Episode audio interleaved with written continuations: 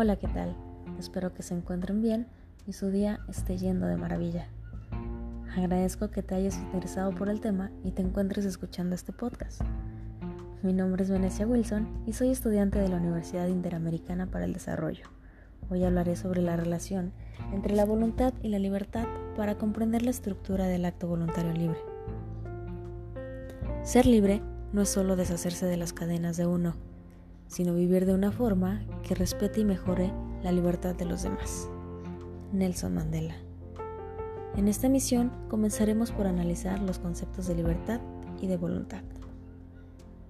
Dentro de la psicología, la voluntad es una facultad intelectual que representa la fuerza del yo para dirigir y mantener la orientación de la acción hacia el cumplimiento de los objetivos.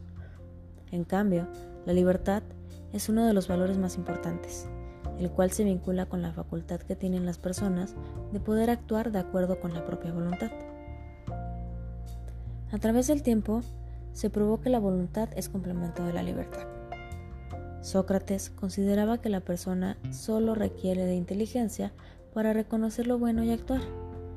En cambio, Aristóteles decía que el hombre contaba con inteligencia, pero también con voluntad. Por lo tanto, es libre de reaccionar y de tomar decisiones por sí mismo. Por lo cual la relación que tiene la libertad y la voluntad se basa en mejorar la armonía y la convivencia del hombre consigo mismo y con los demás. De esta manera, se podrán evitar tantos problemas como lo son la pobreza, la inseguridad, la violencia, la injusticia que en la actualidad afectan a la sociedad mundial. Ahora bien, el acto libre es aquel que procede del sujeto con conocimiento e intención del fin y sin coacción externa. La voluntad puede ser tanto expresa como implícita, en diversos grados, como lo son actual, virtual o habitual. Todo acto libre es voluntario, pero la búsqueda de la felicidad es el único acto voluntario no libre, ya que todos los hombres la buscan por naturaleza. Para que un acto pueda ser considerado libre, es necesario que tenga los siguientes elementos. Número 1. El pleno conocimiento o advertencia, con la inteligencia o la razón. El hombre conoce el objeto que quiere y desea, y éste debe de reflexionar si puede y o debe realizar la acción. Número 2. Pleno conocimiento o voluntad. Una vez que la inteligencia le mostró que el bien que quiere alcanzar, la voluntad viene hacia él o lo rechaza porque no es beneficioso.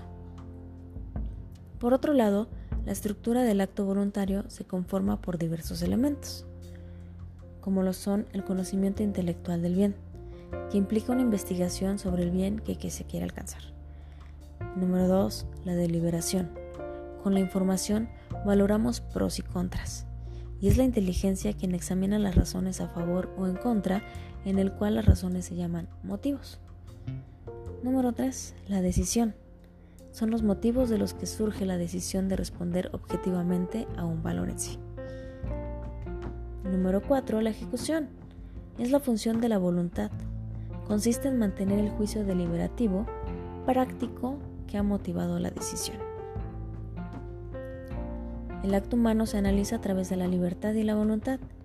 Mediante esas facultades que ejerce el ser humano, se pueden cuestionar si ha obrado bien o ha hecho mal. El motivo es la acción consistente del fin y de los medios que permite conocer los alcances de la voluntad y libertad de la persona. Pueden entenderse como motivo todo aquello que impulsa a alcanzar un fin determinado y por acción consistente el fin a la anticipación real que resulta de que se pretende alcanzar. La conciencia de un fin y la decisión de alcanzarlo convierten el acto humano o moral en un acto voluntario, un acto realizado en libertad en tanto la decisión de realizar un fin presupone su decisión de otros. Un acto es según la ética biológica el que cumple con su fin, el que alcanza su finalidad, más el acto superior de todos los demás, por estar en manos de las personas, es el acto libre.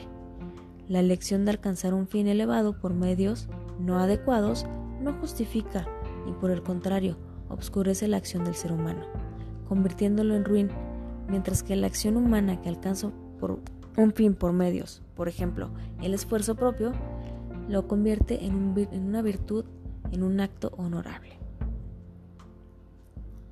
En conclusión, la voluntad es una de las dos facultades superiores del ser humano, la otra es la inteligencia.